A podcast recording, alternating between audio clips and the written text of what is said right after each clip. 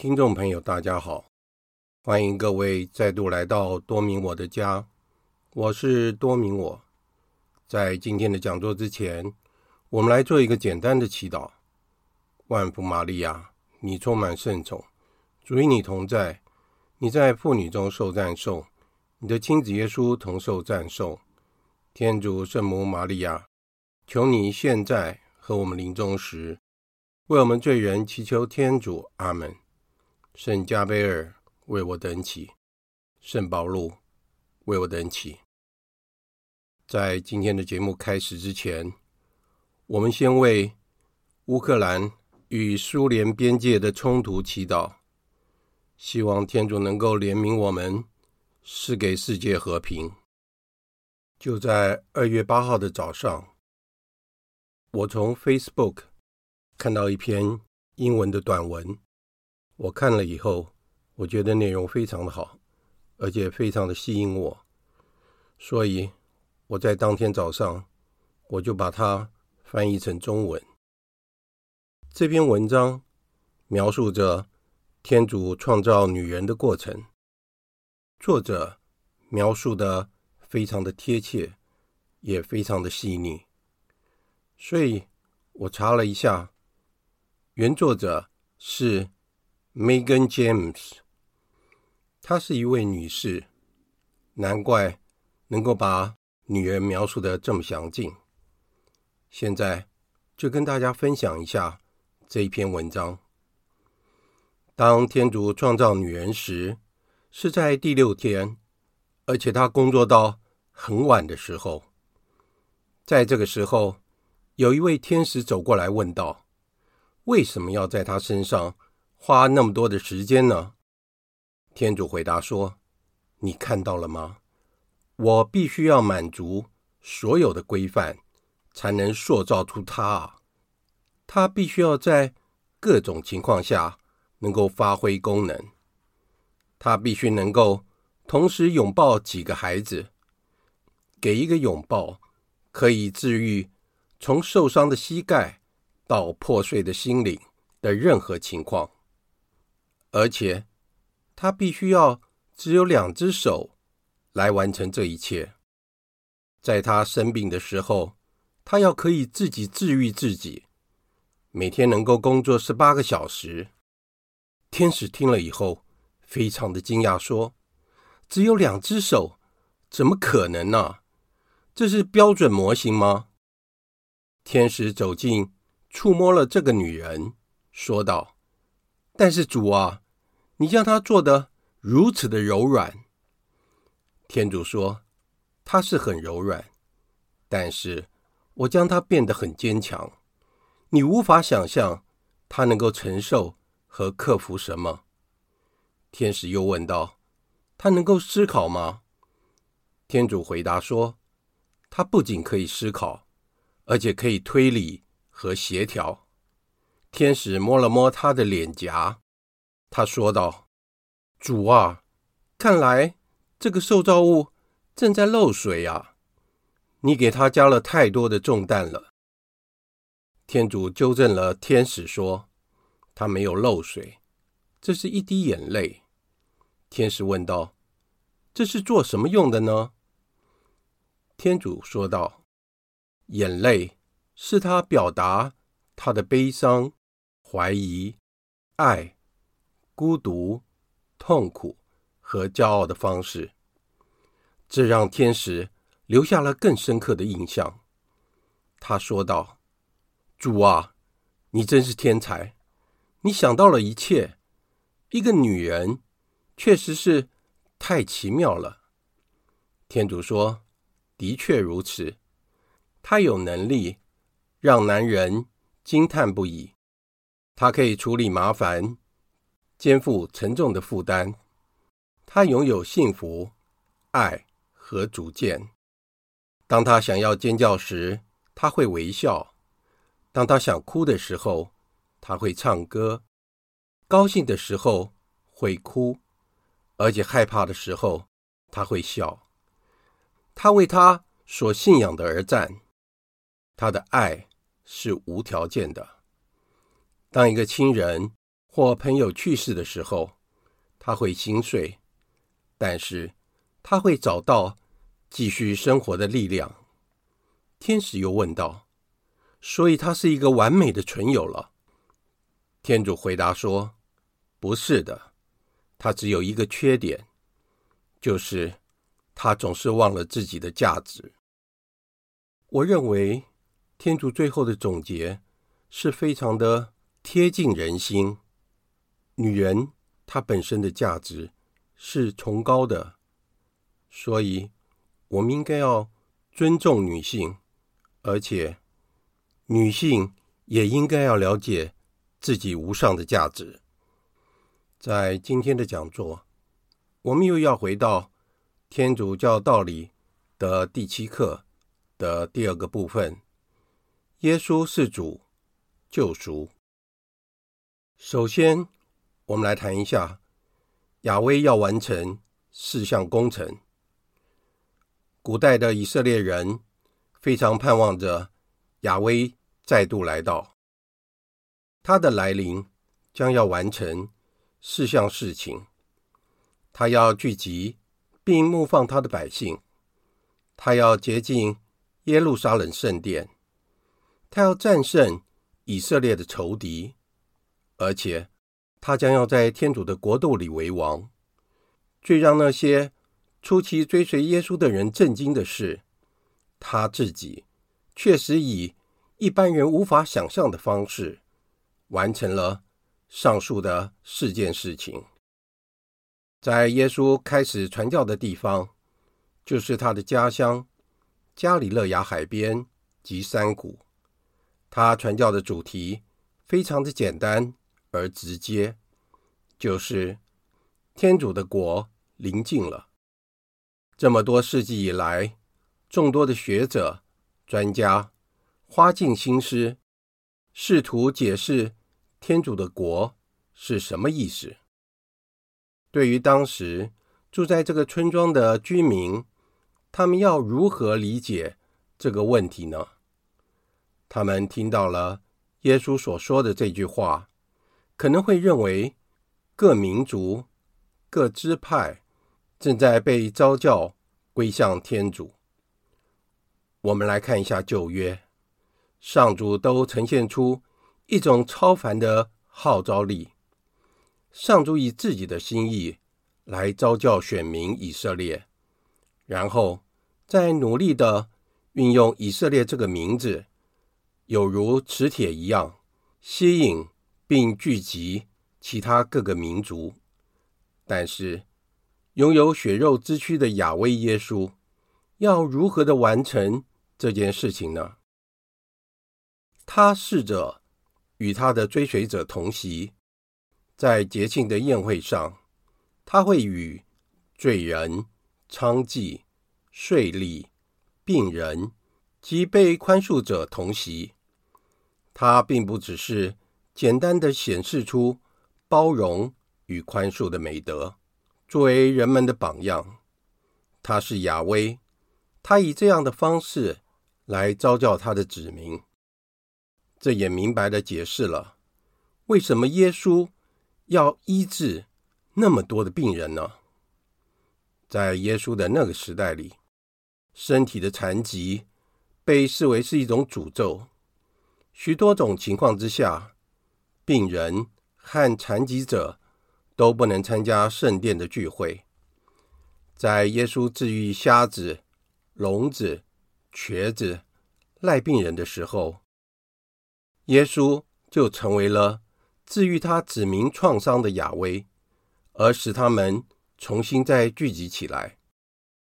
耶稣颠覆了当时许多的社会风俗，在第一世纪的巴勒斯坦地区，男人是不可以在公开的场合和女人说话，而耶稣却公开的。在雅各伯井旁，与一位撒玛利亚妇人对话。这是一段很美的故事。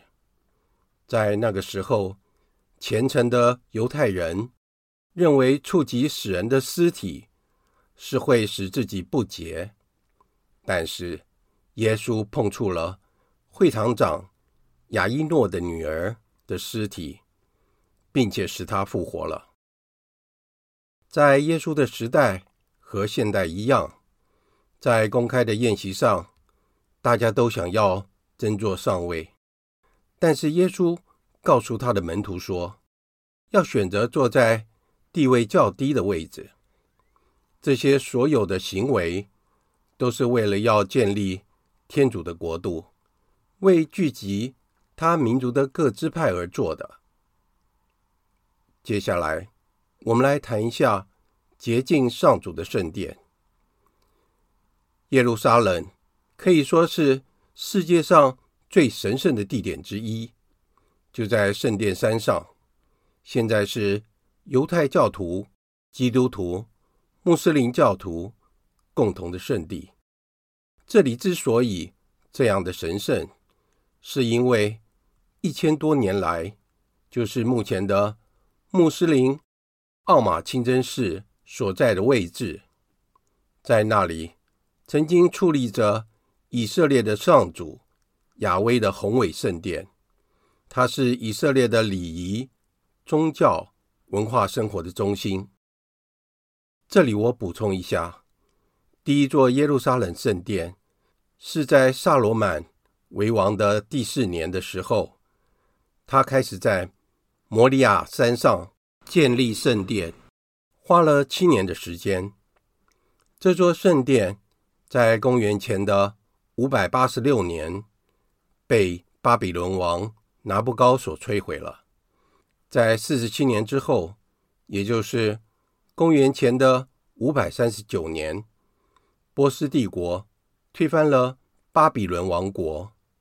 波斯王居鲁士颁旨让犹太人。在公元前的五百三十六年，回到了耶路撒冷，重建圣殿。由于重建的过程并不顺利，而且他们还要抵御外族的侵略，所以第二座圣殿是在公元前的五百一十五年完工的，经历了二十一年。第二座圣殿，正如耶稣。在圣经上所预言的，在公元的七十年被罗马大军给焚毁了，只剩下西墙的部分。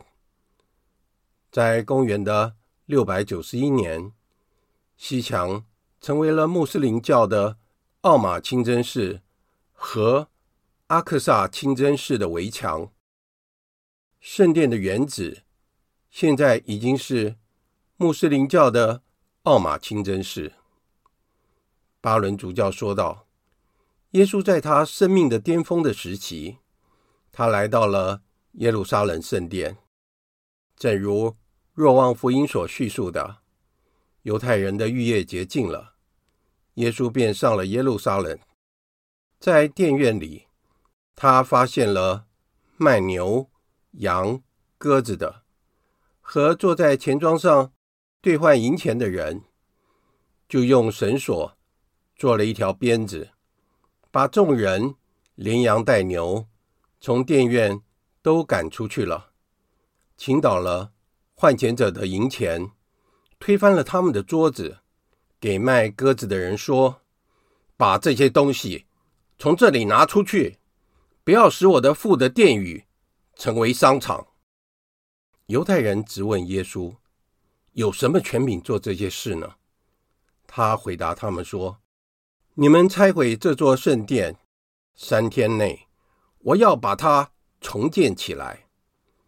在前述旧约时代，以色列曾经两次建立圣殿，第一次历时七年，第二次历时二十一年。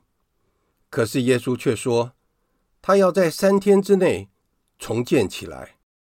这样的论点，自然又引起了一场骚动。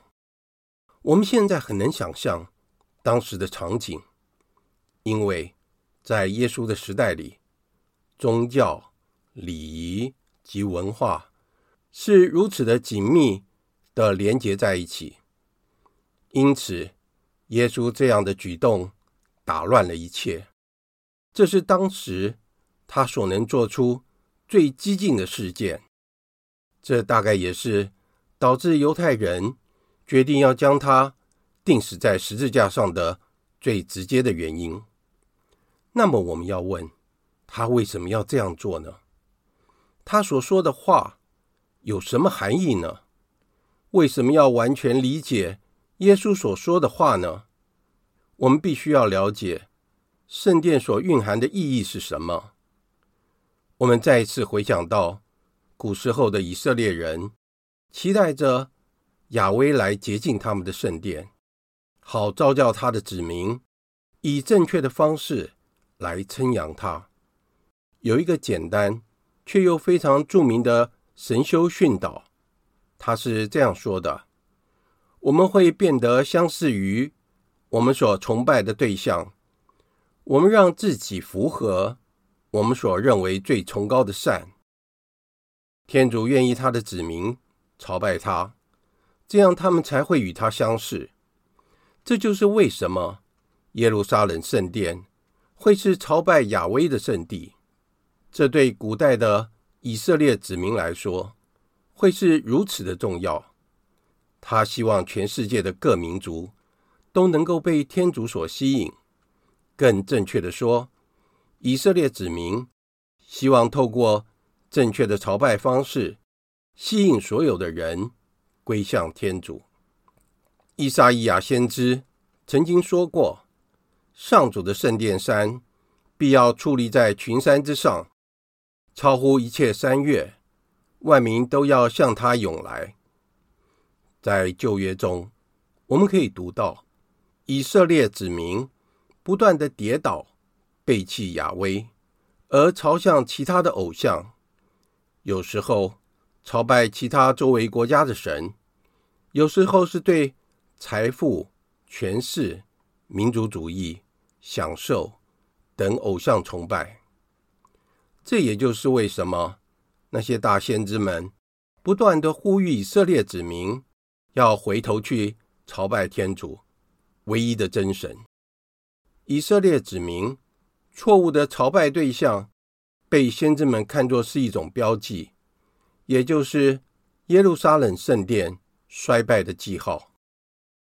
厄则克尔先知在神视中看见了上主的光荣已经离开了他的圣殿，但是直到将来圣殿被洁净之后，上主的光荣将要重新回到圣殿内。到了那个时刻，将有泉水由圣殿的右侧流出，为了能够更新世界。现在我们可以开始去理解耶稣的话语所蕴含的奥秘，以及他洁净圣殿的行为。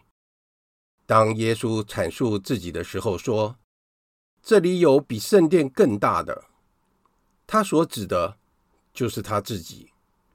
将要成为新的朝拜之所，正如圣殿能够使人的人性与天主的神性在此相遇。当他在清理圣殿时，他不是单纯的好像六十年代的激进分子一样，只是在咒骂当时的政府机关。他是在宣告对于旧圣殿的朝拜方式的判断，并且。将他自己建立为新的朝拜之所。在若望福音中，耶稣指出，在拆毁旧圣殿之后，三天内，他要将它重建起来。他是将自己的身体视为朝拜之所。当耶稣被钉在十字架上时，罗马士兵用长矛刺透了他右侧的肋旁。立刻，他的血和水由肋旁流出。这个情景完全实现了厄泽克先知书的预言。当雅威的荣耀重回圣殿时，泉水要由圣殿的右侧流出，以更新世界。也许我们需要明白的重点，就是耶稣自己就是新的圣殿，因为。他曾经说过：“你们拆毁这座圣殿，三天之内，我要把它重新建立起来。”这里所指的圣殿，就是耶稣自己的身体。所以，耶稣从死者中复活后，现在成为了教会之主，保留了正确的朝拜方式，由耶稣自己来洁净的。教会是在他内的。教会也分享了耶稣的权柄，在教会圣事及圣人中，在教会的基本结构中，教会保持了本身的纯正，同时也是真正朝拜天主的地方。但是，教会也是罪人所组成的，所以经过了十几个世纪，我们也可以看到教会非常不光彩的一面。有许多腐败与负面的事件。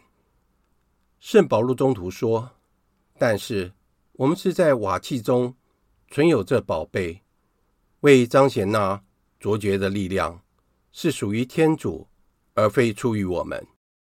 而这个宝贝就是耶稣，也就是新的圣殿，里面包含着圣事、礼仪、圣人等宝藏。”但是，这些宝藏保存在这个脆弱易碎的容器当中。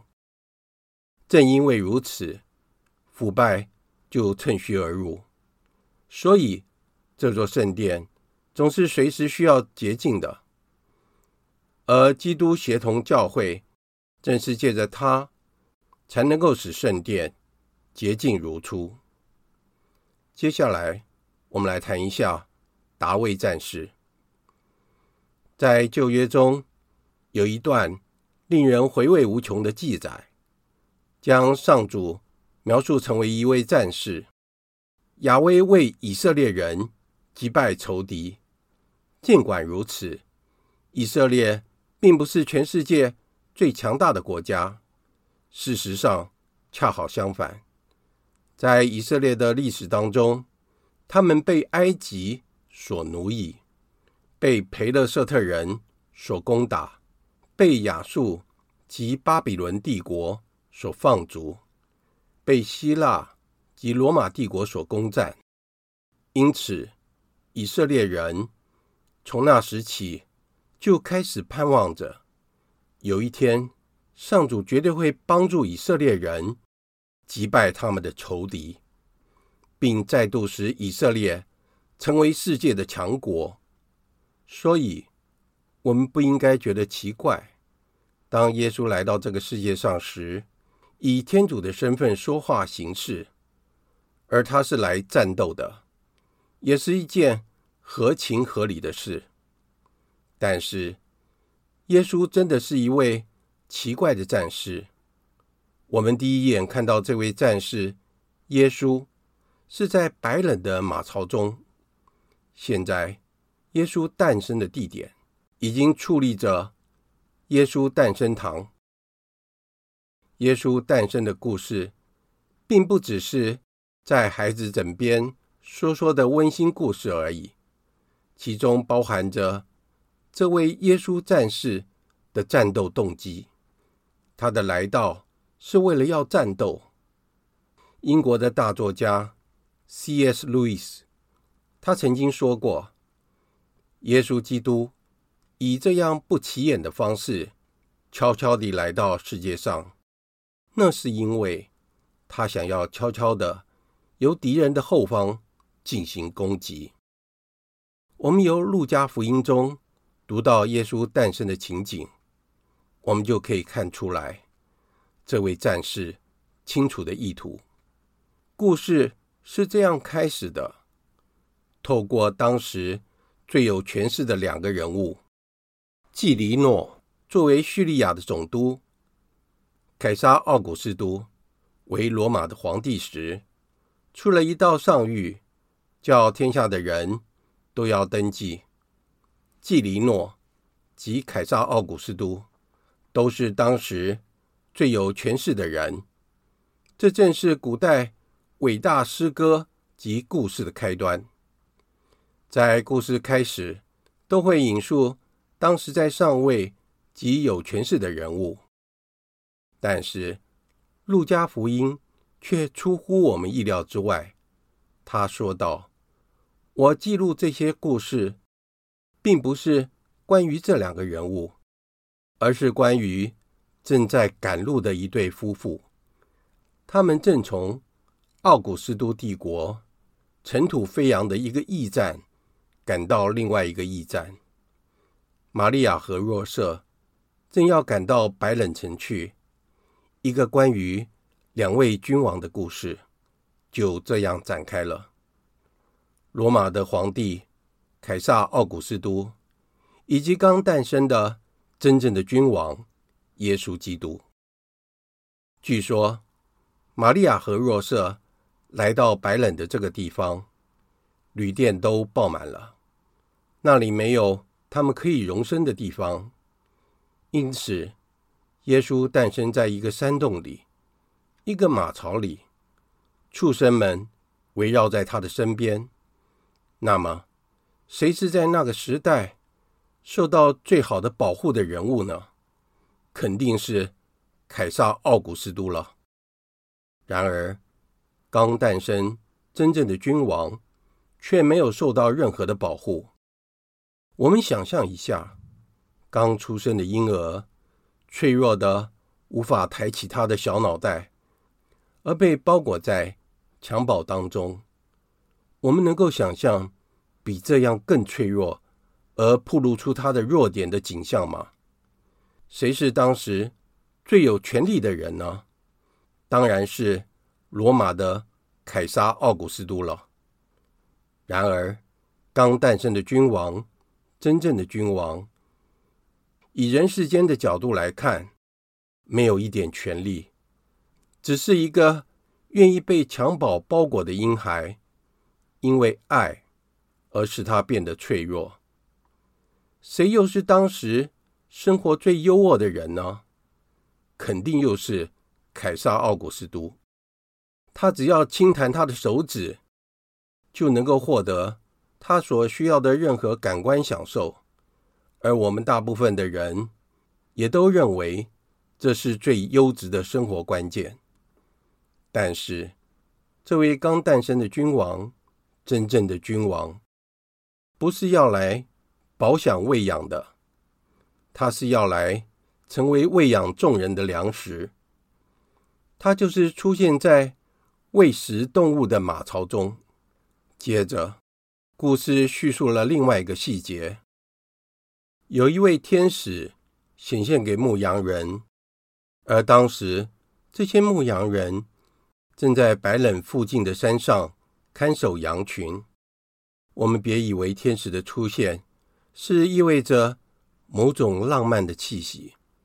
在圣经中记录着，人们见到天使时，通常的反应是恐惧。让我们换一个角度去想象，这种超自然的力量突然显现在这个世界上，恐惧的反应是很自然的。天使报告了一个大喜讯。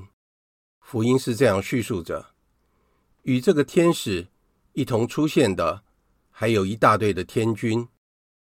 我们通常翻译 “stratias” 这个字是为数众多的意思，但是这个字真正的意思是军队，在英文中是 “strategy” 策略，而 “strategic” 策略性的是从这个字。衍生出来的，与这个天使一同出现的，还有一大队的天军。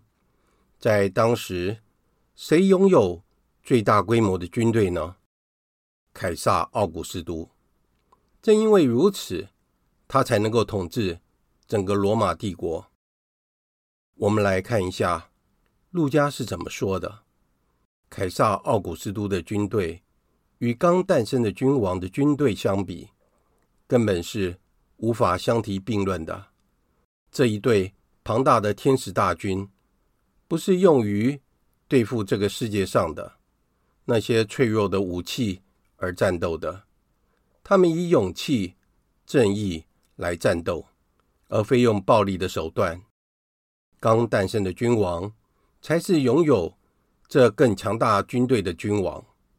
依撒意亚先知写过这段话。当默西亚来临时，就像亚威在万民眼前显露了自己的圣臂。这意思是，他挽起了他的衣袖，伸出了他将要征服世界的有力的臂膀。在这里有一个重要的细节：亚威的圣臂就是这个耶稣婴孩露出在襁褓外面的小手臂。谁能够料想得到呢？上主的大能竟然以这样的方式出现了。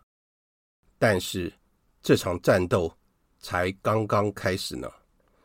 这场战斗关系到这两位君王，一直到十字架上，这场战役才算是真正的打完了。那个十字架代表着这位刚诞生的君王的时代来临了。也就是在那里，才将是耶稣的最后一战。在圣经中，有一部分的诗篇，以如此出其意料之外的方式，来描述了天主，诉说着天主是爱。这似乎是一个奇怪的讯息，根本就不是一个普通的讯息。天主应该是强而有力的。主宰万物的，审判一切的，这才是理所当然的说法。